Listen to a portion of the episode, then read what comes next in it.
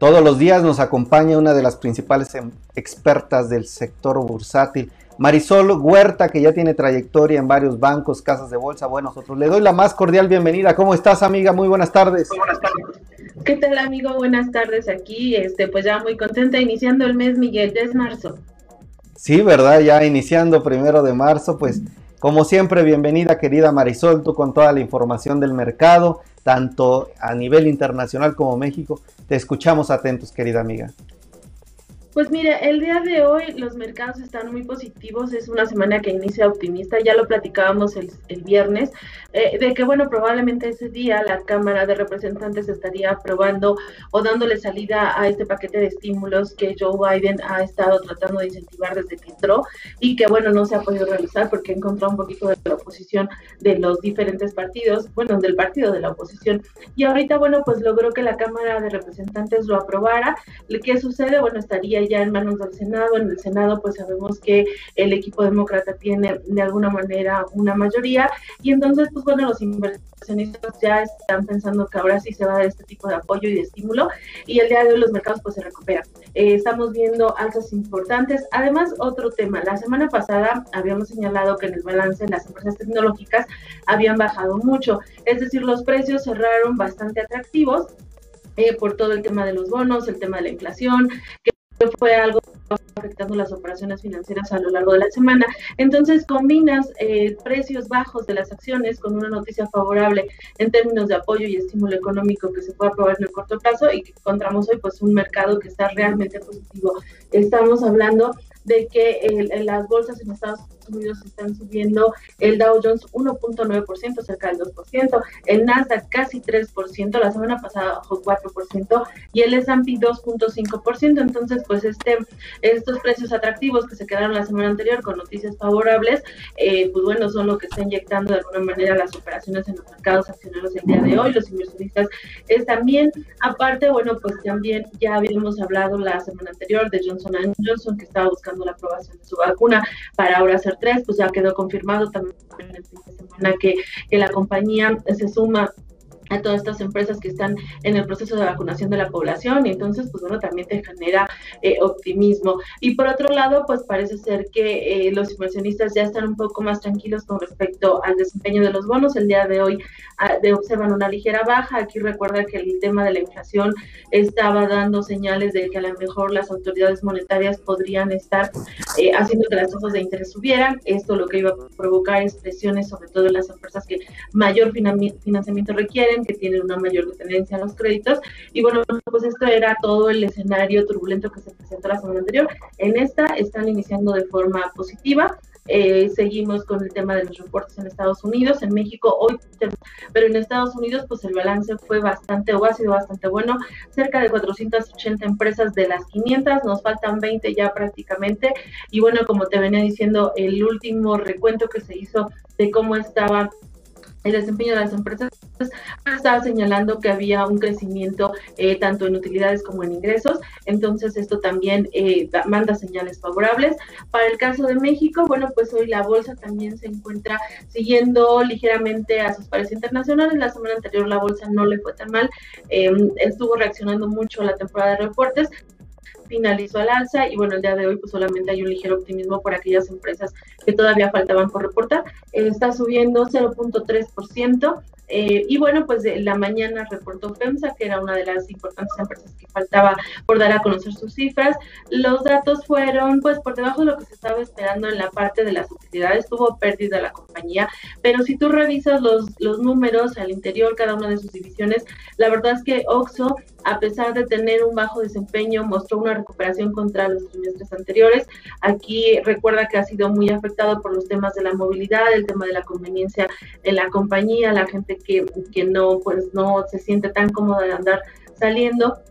Eh, provocó una caída en sus ventas, tanto en ventas en las tiendas, el tráfico se deterioró bastante, pero el ticket sí fue lo que tuvo ahí un impulso, la gente estuvo prefiriendo y demandando ciertos productos que de un poquito, de un nivel un tanto más elevado y esto pues compensó la situación para Oxxo.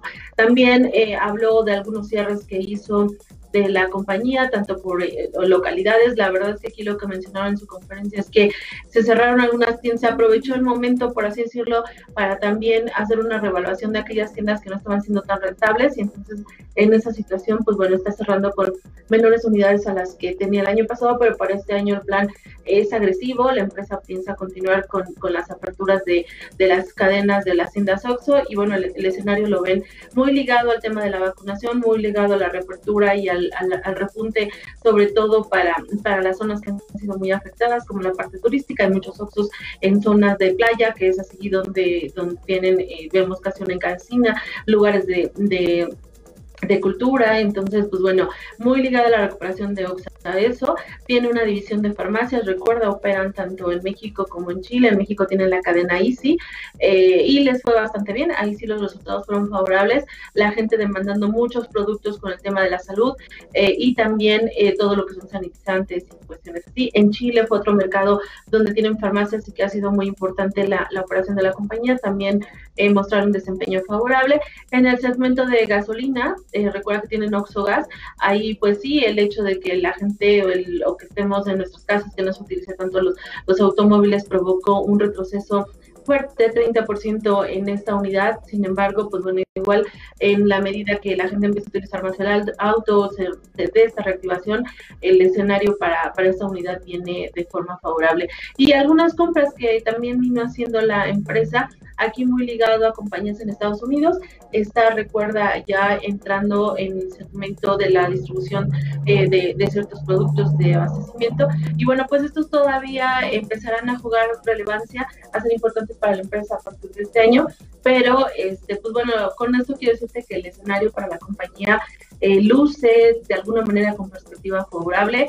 Obviamente el mayor riesgo es que el tema de la vacunación y la pandemia sea más lento en México de lo que se está esperando y esto retrasa un poco, pero hacia adelante pues la empresa muy enfocada en las inversiones en en el país. Entonces, pues bueno, eh, dadas las pérdidas, vemos que, la acción ha estado un poquito entre 0 y 1%, pero, pero bueno, la perspectiva la estaríamos viendo favorable en términos de bases de comparación y ligado a la reapertura económica. Entonces, eh, ya en un rato más, bueno, se está esperando otra empresa que españoles, pero en México ya prácticamente hoy fue el último día de reportes, las empresas eh, finalizaron con resultados favorables, crecimiento alrededor del 4%, ya lo señalamos en la parte de ingresos y en EBITDA 11%, entonces este, pues bueno, estamos terminando este reportes del año pasado. Hasta para el siguiente mes estaríamos esperando ya las cifras del primer trimestre. Se va a juntar mucho, vamos a tener un mes como de descanso, de ver cuáles son las estrategias que están delineando las compañías para el resto del año y volveríamos a, a la temporada de reportes en el mes de abril como tema relevante para las operaciones financieras. Y ahí, bueno, pues nada más lo que ya te había destacado de lo que han señalado, van a continuar. La gran mayoría está incrementando sus inversiones, retomando lo que por la pandemia habían dejado el año anterior. Y en la parte de dividendos también vemos a las empresas que están activas, tratando de retribuirle a los accionistas eh, un poco de las utilidades que lograron generar, porque pues no solo es que yo te cuento y les fue muy bien, generaron utilidades, pues el inversionista dices, bueno, y yo, y recuerda que una parte de eso se les reparte vía dividendos o bien la empresa decide invertir y ahí pues tú como accionista dices estoy de acuerdo porque va a ser, eh, va a crecer más y, eso significa también ganancias para mí. Entonces ese sería el escenario para los mercados, solo nos falta tipo de cambio, tipo de cambio estable como ya la, la presión que traemos a nivel internacional de la inflación y el tema de bonos se aligeró un poco, pues vemos hoy una ligera caída se ubica en 20.65 el, el tipo de cambio de mayoreo, eh, con un retroceso con respecto al cierre que sería técnico. Y eso sí sería ya todo en temas de, de mercados, Excelente, Marisol. La verdad es que me quedan pocos minutos, pero es que nos das oro molido con toda esta información. Nada más para eh, tratar de hacerlo todavía más claro de lo que nos dices.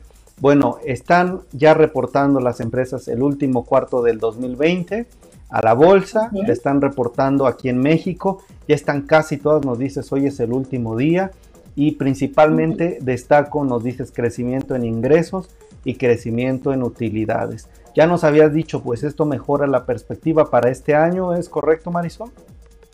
Exactamente, esto lo que hace prever es que las empresas, eh, pues bueno, hay un gran reto, sí, como hemos señalado, pero eh, si la situación económica se va reactivando como se está esperando, que, que el tema de la vacunación permita que los empresarios eh, vuelvan a salir, que retomemos esta normalidad y, todo el ciclo económico retome la normalidad que traía en 2019. Eh, recuerda, 2020 fue prácticamente un año perdido, pues lo que estamos viendo es este, confianza eh, y que bueno, pues este año difícil sí, porque no es fácil repuntar, pero eh, al menos con perspectivas favorables.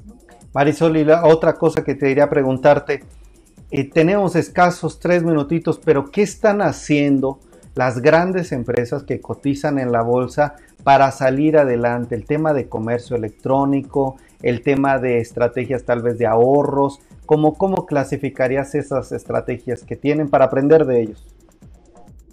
Thank you. Pues mira, básicamente si el año pasado se vieron en la necesidad de hacer muchas eficiencias y mucha reestructura en, en tema de la parte operativa, pues sí tuvieron que invertir mucho en, en la parte tecnológica, porque eso fue lo que más repuntó a, eh, a, lo largo del año, entonces van a continuar. Lo que noto es que la gran mayoría está enfocando sus inversiones a TI, tecnologías de la información, ya sea para adecuar sus servicios de logística, para los temas de entrega, para los temas de almacenamiento, para atender a este segmento de la población que creció y que bueno, como sabemos que la recuperación es lenta y vamos a seguir demandando productos de Internet, eh, fortaleciendo esa, esa unidad.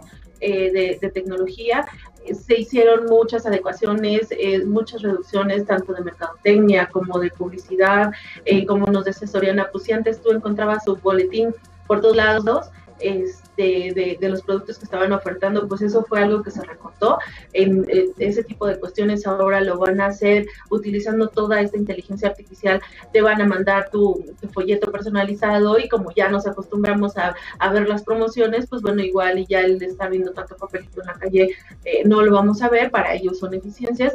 Eh, entonces están adecuando sus estrategias de comercialización a lo que se vivió el año anterior, a lo que tuvieron que estar utilizando y eso significa También este, los en la parte de, de, de lugares, recuerda que algunas empresas están, hicieron administración en la parte operativa de las oficinas, el home office es algo que también a ellos les está, les estaría funcionando y están evaluando eh, cómo están trabajando, esto les ahorra a ellos costos en temas de, edificios, de pisos, etcétera. Entonces, pues sí, están prácticamente haciendo eso, retomando inversiones estratégicas, porque como te decía, eh, dicen vamos a seguir abriendo, en el caso de las comerciales, pues las unidades las vamos a seguir abriendo, pero este pues de forma más selectiva, ¿no? Entonces, eh, básicamente eso es lo que hicieron el año anterior y que, que, ahora retoman y ya con un enfoque muy, muy segmentado de hacia dónde vamos, ¿no? La pandemia les enseñó por dónde ir y por ahí van a seguir. Excelente, pues querida Marisol Huerta, analista senior del Banco B por Más, gracias amiga por estar aquí, que tengas bonito inicio de semana y bueno, estamos en contacto. Hasta luego, gracias a todos. Hasta luego.